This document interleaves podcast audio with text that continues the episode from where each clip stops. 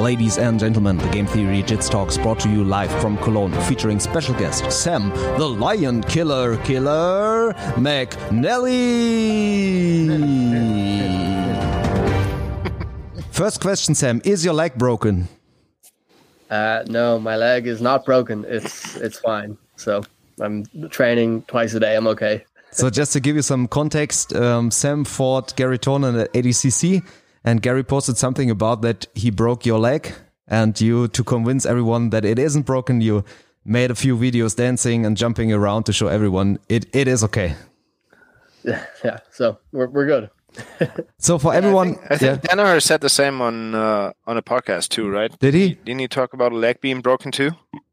On the, I think on the well, I leg treatment. Like, yeah, I think it looked like it broke, but now thankfully, thankfully not. My um, my ligaments are stretchy or so first of all, for everyone who still doesn't know you, I think the number is decreasing of people that don't know you and listen to a, a jiu-jitsu podcast. But you won the ADCC Europeans, the trials, and then you went to the ADCC to uh, to face number one seeded guy Garry Tonon in the first round, 66 kilogram, and you got him. And then you went on to the second round and you got robbed by the referee. I heard you said that it's okay because your opponent you I think you said he initiated most of the of the things that were going on. Was this just to be kind or do you really think you haven't been robbed? For us it was a little bit like you got robbed. Ah, well, in, in my mind, if there's any question whether it's a win or not, uh, or not, it's a loss. So, that's the way Okay. I think about it. So sense, yeah. just to start with it, it was the the greatest grappling show ever. They Gordon promoted it a lot. Uh, uh, was it and how, how did it feel in so take your time. Uh, well, yeah, no, it was definitely, um, yeah, I'd say that's probably the, the greatest grappling show that's ever happened. Um, how did it feel? Well, it was very intense. The having a crowd like that is is very different than anything else I've competed in, just because there's so many people, you know, and and um, it's so loud, and because there's only three matches on at any given time, you know, obviously a lot of focus on you fighting and stuff, and then the, all the production around as well with the fire and the lights and the TV, the big screen and everything. It was, it was, uh, it was interesting. But you know, just during the time, I had to try and just forget about it, and then you know, the next day when I got to actually go and watch what was going on, I was like, whoa, this is crazy. So you are you still actually starting for East Coast Jiu Jitsu, or are you starting for your own team, or you you trained beforehand with JT Torres? So what is actually your your official team right now? Uh, essential, yeah. So I represent essential. Uh, Essential. So I'm from I'm from Dublin. Um, so all my like the whole time that I trained, I always trained out of ECJJA, uh, which is in Dublin as well. Um, but now after I uh, met Ch- JT and I spent the time in America, I'm essential. So So and uh, Ffion Davies was there as well for for your preparation, and she's out of East Coast Jiu Jitsu as well. Why are people so good coming out of this of this Dublin city? Yeah, well, I don't know. I think um, there's a just the room of people that initially uh, started training for kind of since the pre-pandemic in uh, East Coast. Um, there's a group of like brown and black belts who are very, very good. Like uh, obviously Dara and uh, Marcus.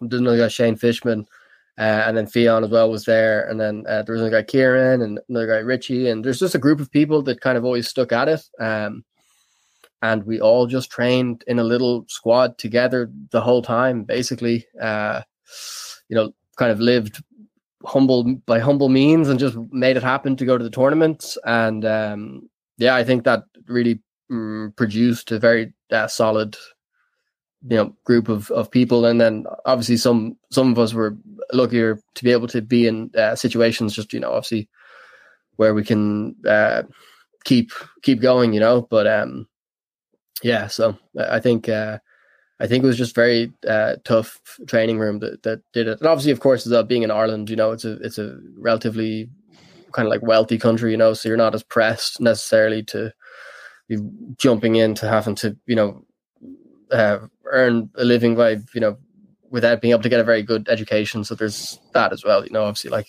uh I was lucky enough that uh, for you know during the pandemic and stuff, I was able to study software development and stuff and kind of work at that still while being able to train. And even if things were closed, I wasn't forced to go off and have to give up uh, have to give up competing or, or, traveling or anything like or sorry not traveling but training and things like that. So yeah, it was good. Uh, just for me to be clear, you still live in Dublin, right? Yeah, yeah. yeah. Okay, so, uh, so well, just I, for your for your camp, yeah, you okay? So you go back and forth. Yeah, yeah, yeah, yeah. Yeah, but if I remember correctly, it was also you who wrote about that it was yeah kind of eye opening to train in the states and and um, with with more professional approach or something like that. Maybe you can go into de- detail a little bit about that. Yeah, well, uh, just for the whole time, like you know, training all these years, um, it was just a lot of times like you know turn up and, and train, whereas the influence of other sports, you know, and, and the kind of professionalism of how other sports would uh, deal with, you know, just general preparation and and um, the actual scientific side of things definitely wasn't as is was influ- or definitely isn't as influenced in jiu-jitsu whereas I just noticed in the states because they have like you know the collegiate level of of uh, sports and is essentially like a professional grade um the training methodologies are much more developed. And so even especially like when I was at, at, at Central there was another coach there who would have been a high level wrestler in his youth, and he structured a lot of the training. His name was uh, John Marsh, and that uh, a lot of that just seeing it in the perspective of having things planned out in advance and having you know an actual methodology to the training, not just to the technique, so to speak. Uh, makes a huge difference, and then that's something in my mind when I look to the next couple of years of, of uh, kind of where I can peak it's it's it makes me you know excited. Um, that's something I'm definitely bringing back into my own uh, training right now. So can you can you elaborate or at least uh, give an example of like, what's something you do dramatically different since that influence? Uh, well, like writing out everything in advance and what the level of intensity should be is a huge factor. So that oh, so you, have a, you have a plan on how much intensity you yeah. you apply in training and stuff. Oh, okay. So it's not it's not turn up and see how I feel on the day. It's that I know that on this day it's this. There's going to be this like at a base level. Say intensity is going to be this level intensity. On this day it might be a little bit harder. On this day it's going to be a little bit lighter. And obviously I have specific plans in terms of what the sessions look like and then you know the level of the amount of rolling, the, what the warm up's going to look like, what the cool down's going to look like, how many minutes of drilling there's going to be, um, and then obviously strength and conditioning as well on the side, and then to be able to factor that into weeks, and then factor that into training camps, and then factor that into you know training camps across a year, and then be able to put that into across multiple years. That's you know that's how you know it's it, in a sense in those in my mind it's like if you ever hear before people saying it's not about who's good, it's about who's left. you know. Yeah and it's like who's going to be left in the long run if if if you're able to actually look at it so that you know you know you wake up and you're tired on a tuesday morning and you think oh I, am tired and i don't feel great about going to training but you know that you have a rest day factored in on this day so that you can still push yourself and uh, you know the like this statistical likelihood of becoming injured or burning out becomes you know drastically lower because you have actual an actual plan of how to factor in the different aspects of training that need to be you know looked after. So that was a huge thing for me you know because i'd never seen that before really. I've just heard hear about it in passing but to see it in practice you know blew my mind really. And uh, who decides uh, on that? Is it yourself or do you have like um, uh, a special coach who helps you with that or? Uh, so like on the jiu-jitsu side of things, like now, just as in like say for example, training for Nogi Europeans or Nogi Worlds, um, I just write out the sessions myself as to how I want the general structure to look like and like what I should be doing day by day and how when my rest days, when my uh, how should the structure of the weeks look like, and then as well, I have a strength and conditioning coach who looks after the like physical preparation side as well. So he um, would structure things and like it uh, at the moment it's a 24 week plan, um, and then yeah, so we go from there. So yeah, so the the the physical preparation and then like the jiu-jitsu, I kind of put them separately. So, and, um, uh, what about nutrition? I just um, listened to a podcast, a sh- rather short one with Craig Jones, and he was talking about that he's eating 5,000 kilocalories calories a day. Uh, he, he, did it to get up uh, to the weight class for ADCC. and um, but uh, he has a nutrition coach, and I think it's the same as Alexander Volkanovski, and um, mm. he, he, and this was the done uh, the one doing the podcast with him, and um, um, he said that that most athletes eat um, not enough food. So is that something that you look out for, or? Heiko is hoping you say eat more, you know. So yeah, this yeah, is yeah, what he's aiming um, for. I, I, actually don't have a full time nutritionist. When I have, um, I have weight cuts that I have to do, especially if they involve the if they're day before weigh-ins. That's the main one. Then I have a nutritionist who helps me. Um, she specializes in uh, nutrition for weight cuts for MMA fighters a lot of the time. Um, so there's like uh, a protocol that well she gives me a, a, specific protocol i couldn't name it off the top of my head because of the sheer amount of stuff that's in it as to how to properly uh, diet down and then get your weight to the right point if you're doing a dehydration like a dehydration cut as well and like had water load effectively so that you have um like a series of indicators that after you weigh in you make sure that you're like able to you know rehydrate correctly in a way that allows you to actually not be in bits or not be kind of messed up for fighting and stuff like that. Um, I probably should look into having a full time nutrition coach, but my uh, my love of of um, pizza and sweets is, is you know it's hard it's, it's hard to to disclose that to someone who's meant to be uh, yeah, what, what's your walk around weight? Oh sorry. Uh, the b team is on i think in and out burgers all the time and it's really something that the nutritionist told them to do to eat burgers eat fatty yeah, well, and uh, carbohydrated food so. You got to get calories in What's your walk around that weight then, Sam? Uh, at the moment, it's about like 69 around there. Um, mm. So it's not too, uh, I, I, try not to let my weight get up too much just because um, I don't, I don't actually struggle to maintain a lower weight, but obviously I keep an eye on it just so that I don't have to do large cuts at any yeah, stage. So, just find it's hard. So three kilos doesn't sound like much, but at a body weight of 69 like percentage wise that's that's at least quite a bit. And the the problem with adcc is that you potentially are facing multiple weigh-ins yes. on the day off competition. So that that's probably like the the terrible part about it right? It's three days in a row. So you have to make uh 60 well they give you an allowance on the first day but you have to make the weight class uh, three days in a row but then also what I found the main thing is is that the training camp is so intense that there's some weeks where you're not actually we wouldn't be able to really drop a lot of weight because on the most intense weeks you need to actually have the nutrition to be able to keep going through the you know at the peak of the camp. Um, yeah, it would fuck up your body otherwise, right? Under oh, yeah, under yeah. being under uh underfed on the hard weeks or in the hard weeks.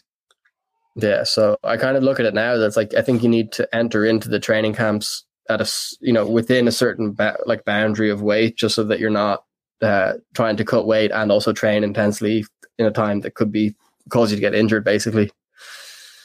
So, but this is all pre ADCC. But uh, obviously, you won the trials beforehand. So, how hard was this to do? Because we saw all those West Coast trials and East Coast trials in the US, of course, and the, those were the biggest and hardest ever. How was it for you to to win the European trials? Was this something you expected, or was this like like an upset for for everyone? How how did you feel going into the trials?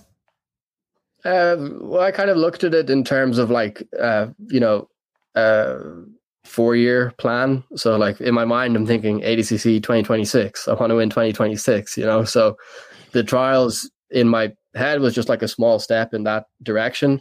But I actually lost in the first try in the first European trials for this one. Um, in and uh, in the overtime, I got um, I got my back taken off a scramble from a takedown uh, which actually, ironically enough, I didn't understand the rules well enough to realize that I could have pulled guard. But that, um, yeah, that kind of sparked me to work a lot more on wrestling and uh, especially just like learning how to stand up effectively and be able to like counter wrestle, so to speak. Because I'm, you know, I don't feel like I'm nec- not necessarily going to be able to, uh, you know, learn the fundamentals of wrestling to the same standard that I have like my fundamentals of jiu-jitsu but I can definitely you know figure out ways of just undoing the other person's game in a way that lets me you know either play the positions that I want or uh, take them down or get in their back so um yeah, that it was it was obviously tough because I'd never uh, done much nogi before. Like I would train nogi and still compete, but not as in a in a specifically nogi oriented um, kind of sport like what the ADCC is. And then you you won trials. You went to the ADCC. You got Garry Tonon and you defeated him. How big is the hype now? So like getting to podcasts all the time and. Wait, let's let's do one before because that's the question I have mind. Because like I'm I'm a I'm a sucker for Garry Tonon and um, like the pretty early on, it was clear that you, as European trials winner, would go against the the number one seed. Um, it was clear that was going to be Garry Tonon. So, how far out and ahead of ADCC did you find out? Oh shit, that's the first guy. And like, what was your thought process when you found out you made it to ADCC, only to get seeded against Garry Tonon in your first match? Yeah, well, to be honest, I thought that I was going to be seated in the uh, somewhere in the middle of the bracket, just because um, the because there's uh, eight other trials winners, and I was thinking, well, like I hit five submissions in the trials out of six, so maybe I'll get seated higher. But obviously, this and and also the other trials winners, so like Ashley, who won the trials before that, had fought the one of the other American trials winners, Keith Krikorian, and, and beat him like pretty convincingly. So I was like, I don't think that they should rank the European trials winners lower than the um, than the American trials winners or uh, the Brazilian trials winners. But then obviously when um, I knew that I'd still get like one of the veterans, I'd either get uh, Garry, AJ, or uh, Kennedy. So you know, I was like, okay, well, it's going to be one of them. But then, to be honest, when I found out it was Garry, that was one of the preferable matchups for me because I thought that his style was much more um, much more open and will give me more opportunities to actually get onto his back because I, I, kind of what I thought beforehand was like he will leave an opportunity in a scramble to open up and take his back. So um, when I saw that, I just knew that obviously he's going to have good wrestling, so I'll have to be able to be effective in not uh, getting taken down and not getting my back taken in the scrambles. And then you know, as I just I thought like in you know playing my guard, I was confident that he would open up uh, and expose his back. So yeah, that was that was about it. And it worked That's out. confidence. well, what else am I going to do? yeah. So let's that get back. Sense. Let's get back to the question: How how big is the hype now? So, so do you feel a huge difference? Have you always been on BJJ Heroes before, or was this only after ADCC? And and what else? Uh, I think and after in January I medaled at the Europeans in uh, adult black belt black belt featherweight, so that's when that guy got onto me to make that page. Uh, but the hype is, uh, I suppose, yeah, the hype is more so than it was before. I still have to go sweep the mats in my gym and stuff. You know, it's not like uh, it's not like that life changing. But um, yeah, no, it's just more, you know, more um, the opportunities for things like seminars and invitationals and uh, I just think it just opens up the door to a more professional career in uh, competing, you know, as opposed to having to necessarily always teach or um, you know, try to ha- try to make uh, my own academy very uh, uh, oriented around me teaching the classes. Like I'm more uh, more so can look at it now. Where I'm like, okay, now I'm undoubtedly a professional at this, and I can pursue that in terms of you know competing for um, in professional tournaments and and obviously you know traveling for uh, more seminars and more opportunities like that. So that's about you know. But and then obviously I'm uh, trying to release an instructional at the end of the month. So if anyone's wants to see some guard work and all the guard work that I did in the ADCC. You can check that out on sammcnallybjj.com. But apart from that, yeah, that's about it. The hype, you know, you know, people, I get a few congratulations and stuff. Let's get get back to this soon, but just uh, let us tell the audience talking about seminars. You're gonna be at Game Theory Jiu Jitsu in Cologne at our place for seminar 19th and 20th of November. Yes. Do you already know what you're going to do? Is it some, some something from your DVD, or is it up to us, or is there any plan you, you do? What's your favorite seminar stuff? Uh, well, because it's over two days, I well something I was like obviously I'm open to suggestions because so if people want if you know if your students or people want uh, specific things, do of course let me know. Uh, two things I was thinking though was one, yeah. Nobody is going to going to ask them. So. but um, yeah, one thing I was thinking was it would be nice to just cover uh, like just a system of uh, guard work because I think uh, nogi guards under uh, is, isn't that developed relative to the rest of the positions, or you don't see that many people that have effective um, nogi guards. Like you see people very effective gi guards, but I think in nogi that have actual positions that they can be very offensive and sticky with is not that common apart from leg locks. So I would like on one day to maybe show a system of sweeps and controls and submissions from bottom, which I think would be nice. Uh, but also, I would love to just show just an array of different things that I think are useful to know and that aren't very well known. Just different ways of using submissions, using different controls, um, small tips and tricks for not only necessarily specific techniques, but also concepts for uh, you know, um, you know, competing in tournaments and and uh, generally rolling in the gym and things like that. So uh, those would be my ideas that I have floating around in my head. But of course, I'm open to suggestions too. So um, yeah, sounds good. Sounds good to me. Sounds good to me too.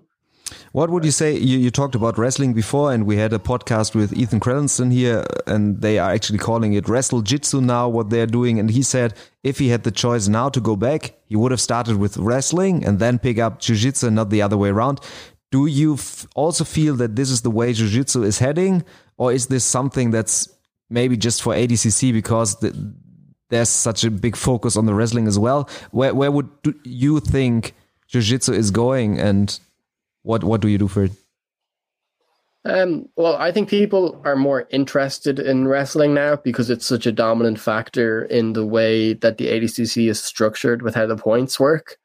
Um, but I also think that it's you know compared to like what re- like what like say like the folk style wrestling that you might get in America or freestyle wrestling, um, you know the sheer vastness of that is immense. Whereas what you do when you can use submissions and when there's points and when it's in a jiu-jitsu based or like not necessarily jiu-jitsu but like submission grappling based tournament that's like a very small part of it. So i think that's why when you, the term wrestle jitsu is good because you know if you if somebody exposes their back and you put the hooks in well then you've scored you know? If somebody leaves their neck open and you catch their neck well then you've won.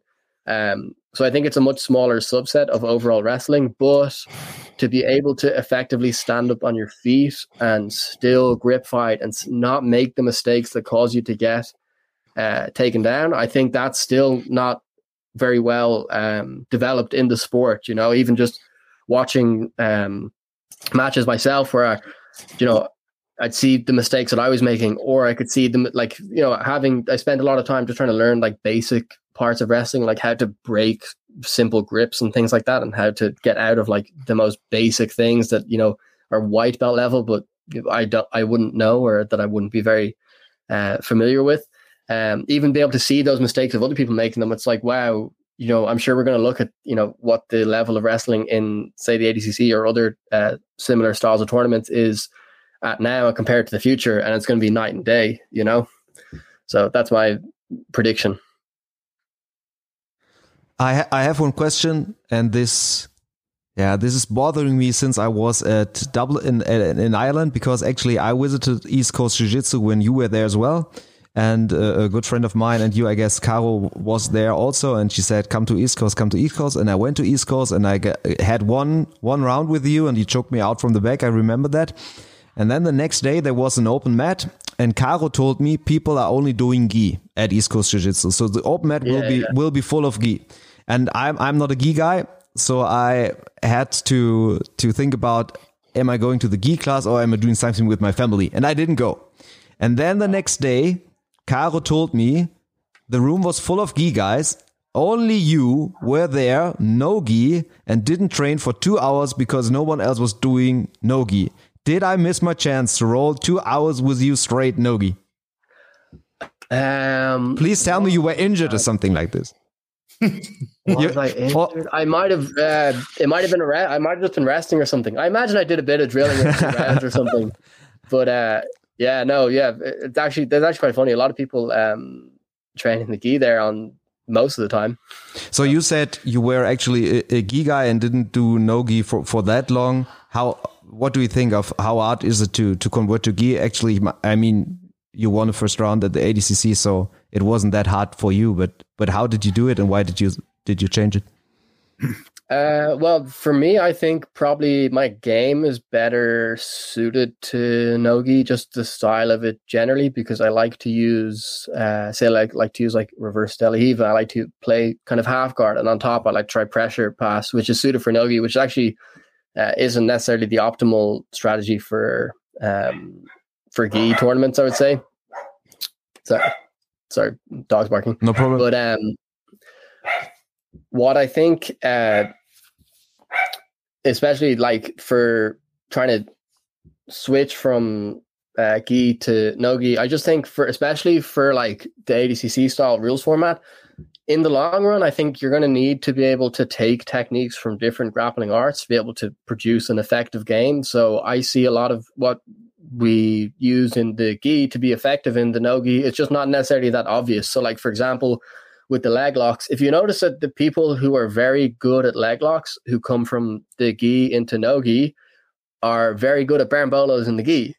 So a good example is a guy called Diego Pato, who um, he is he won light feather world champion. He's light featherweight world champion, and I believe he may have won the trials or got silver and got invited. Um, he's really good at leg locks, but I think the one of the big advantages of being good at leg locks in those positions is because you're very used to the positioning of how you're supposed to keep your hips in relationship to the other person's hips and where your knee line is.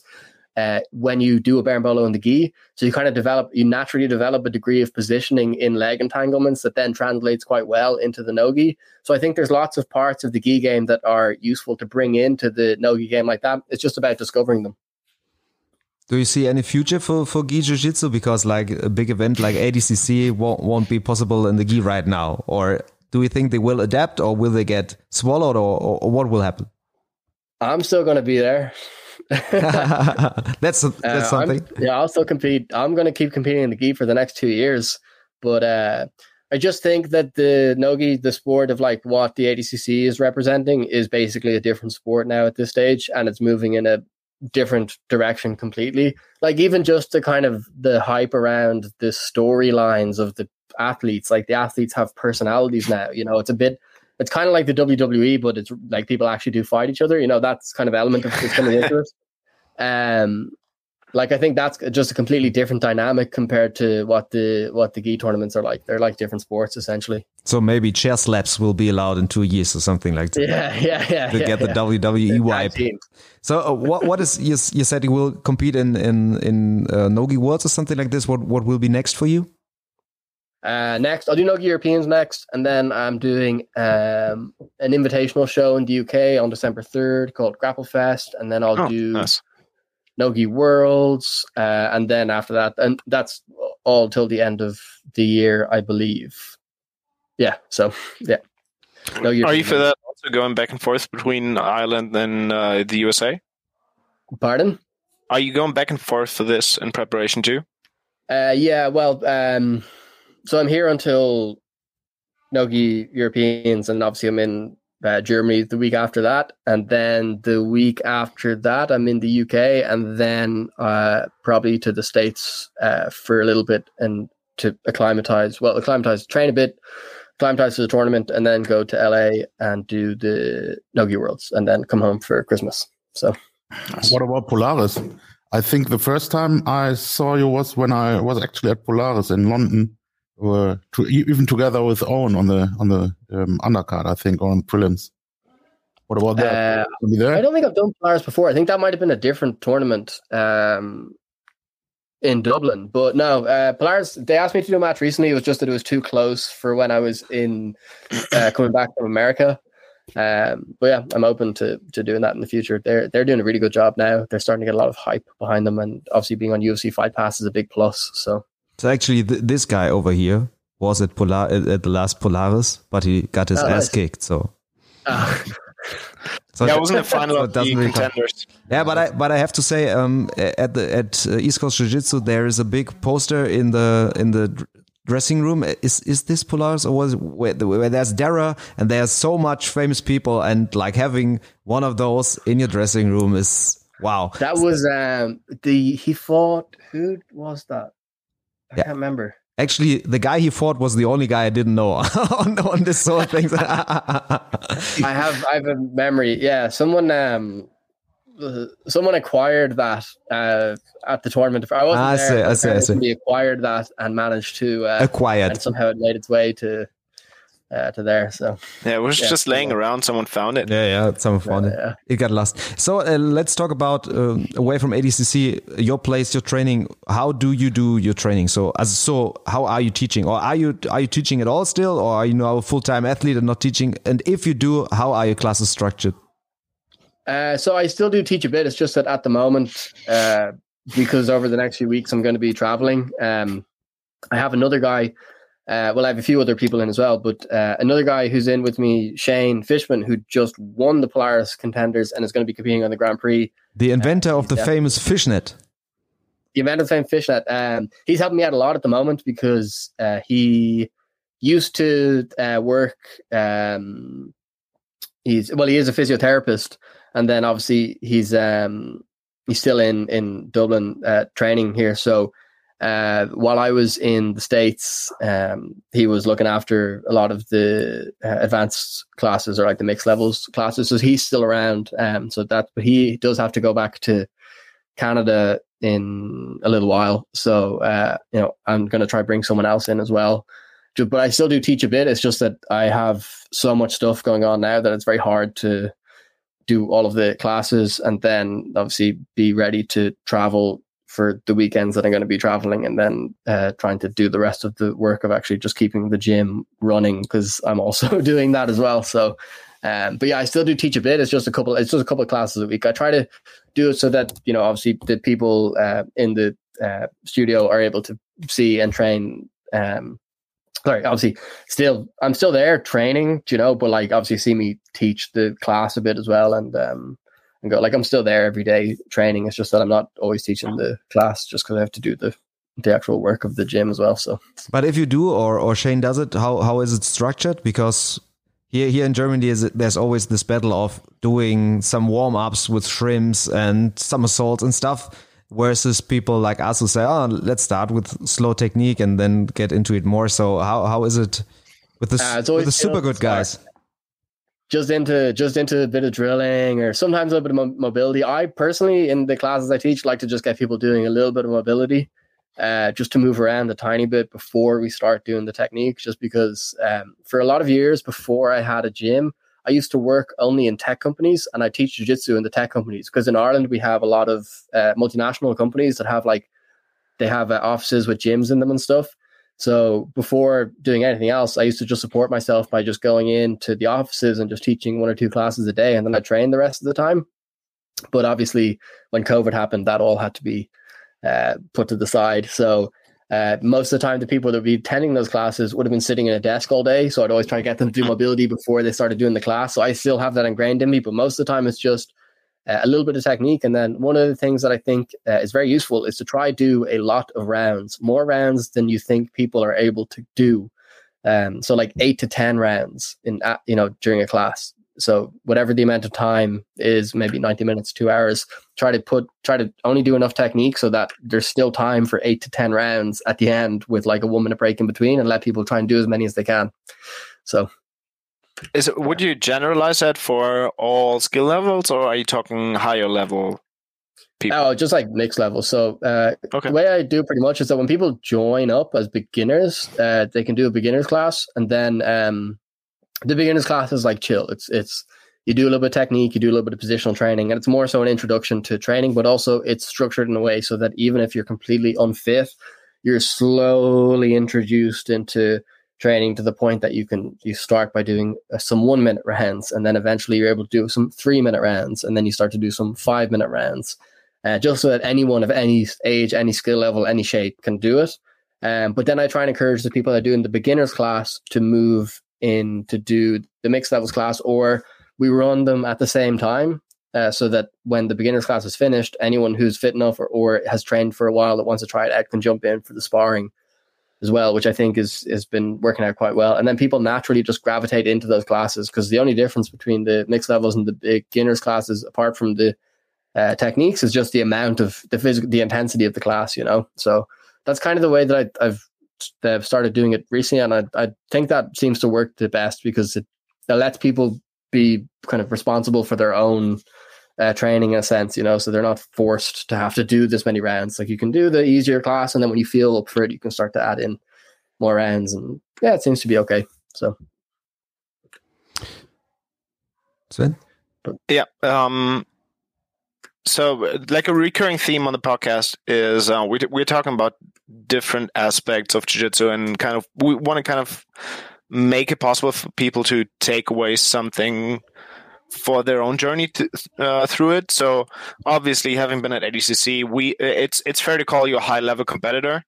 Um, so as a high level competitor, is there something that you would tell an aspiring competitor or let's say lower level competitor to or it maybe in a way of something that you would like to have known when you were started when you started competing and if so what would it be yeah well one thing that i think that's uh, really really important that i'm only starting to become much more aware of now is that your environment is really really important. You have to have an environment where you uh, not only treat yourself as the person that you want to be but everyone you, uh, you treat the people around you like that as well and everyone treats you like that. I think that's super important to create the positivity that you're actually able to pursue what you want because uh, everyone's going to have self-doubts you know but it's the collective effort of being able to believe together that you can do it is what's going to make the difference in the long run and it's also what's going to keep you motivated to be able to do it so that's something that i think is very important is to make a concerted effort in whatever environment you're, tra- you're training in is to try and be the person that not only rises to any given challenge, but brings the people around you up too. Uh, that is the one thing that I think makes a huge, huge difference. So always trying to, uh, you know, have as positive a, of an impact on the people that you train with and that you're, uh, you know, learning with together as you can, because that's because at the end of the day, um, you're all going to be working together so, towards the same goal, and you have to all see each other achieving it. You know, it's it, the and if that's not the case, well, then you know find something else. So, so, so being part of looking for building a social support structure in your team, basically, or or team and people around you, um, not regarding if they're training or not, but just finding your social support. Yes, yeah, I think so. I think that makes a big difference, especially in the long run as well, because you know, obviously, if you want to do this at a high level, it's very, very hard, and it, it you're going to have times where you're going to want to quit, and you're going to have times where you're going to doubt yourself. So, uh, I think you do need to have a network around you of people that can help support you and that you can help support as well, so that you're able to keep things, you know, tightly knit and, and moving forward. So, and that's not even a jiu-jitsu thing. That could be in anything, you know, but I think that makes a big difference.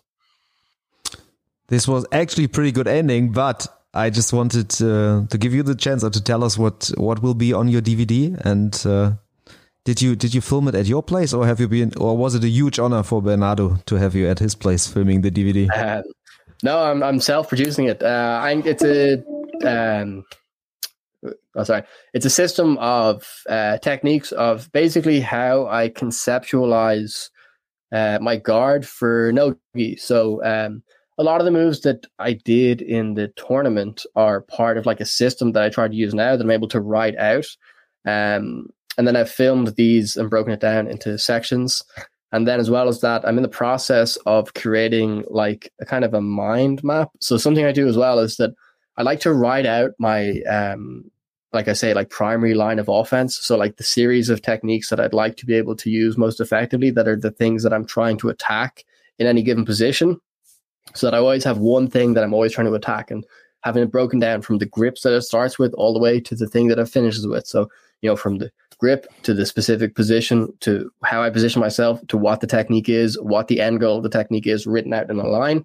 And then obviously having a list of variables that every variable of what the other person could do would change the position into what I conceptualize as a new position. And then in that new position, having a series of what the primary line of offense in the new position should be, and then a series of variables there. So it goes like turtles all the way down. But I think that's the kind of mapping that you need to actually be able to be effective in your jiu-jitsu because if you're just watching um like say instructionals from other people and then you uh, can incorporate those uh, techniques into a broader system that you yourself can uh, develop and map out and write out i think that's important so that's going what's going to be on it a basic nogi guard system and then as well uh, a mind map of techniques that'll let you actually just scroll through and look at how they're written in a more conceptualized type of way that you can click through and then um and then thing. And so that's going to be available on your own website, right? sammcnallybjj.com. So I'm building it all myself because there's not necessarily technological resources to be able to make this type of stuff because, you know, obviously a two hour long DVD is kind of boring to try and watch um, or skip through. And then the other type of the other core software is just like chapters and lessons and things like that. So I'm building out my own custom uh, product that will be available on the 28th of October. So yeah, sammcnallybjj.com. Oh, nice and you've proven that it works. You you you've beat Garry and you ma- you you claimed your legitimacy in a lot of competitions. So it definitely it should definitely be worth it. I have ex- examples. I have competition footage examples of the stuff that I, have of nice. pretty much every single technique. So yeah. There's one thing uh, which I found was really cool at your Instagram.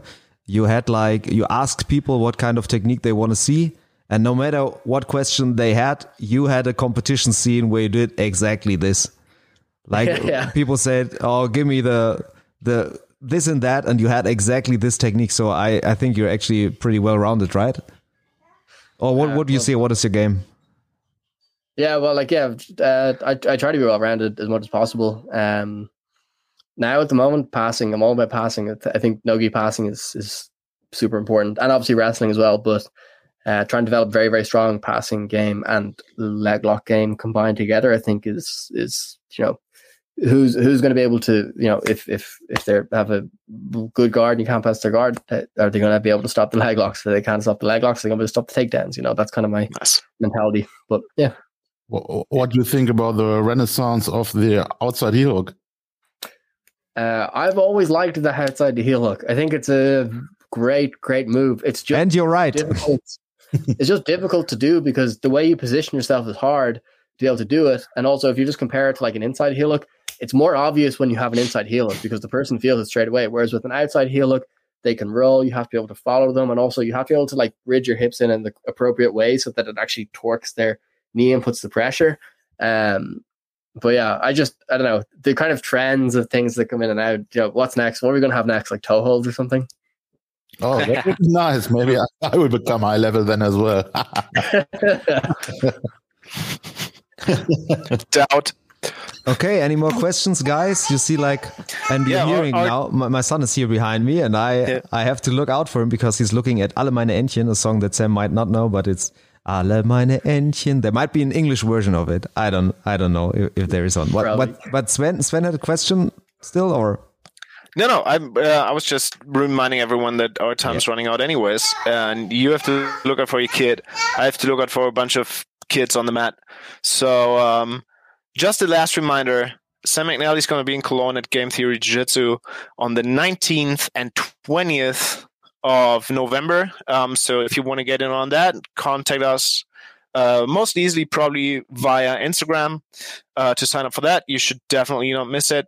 Um, go to Sam's website. If I am, if I didn't mix up the numbers again, your instruction is starting on the 28th of October, correct? 28th. So yeah. 28th of October. So definitely get that. Get get even more hype for Sam, and then join us in Cologne for a two day seminar. Um, and uh, other than that, I think we're out, right, guys? Thank you very much for your time. Thank you so much, guys. Really appreciate it. Yeah, dudes. Visit the seminar. Learn from the best. Check it.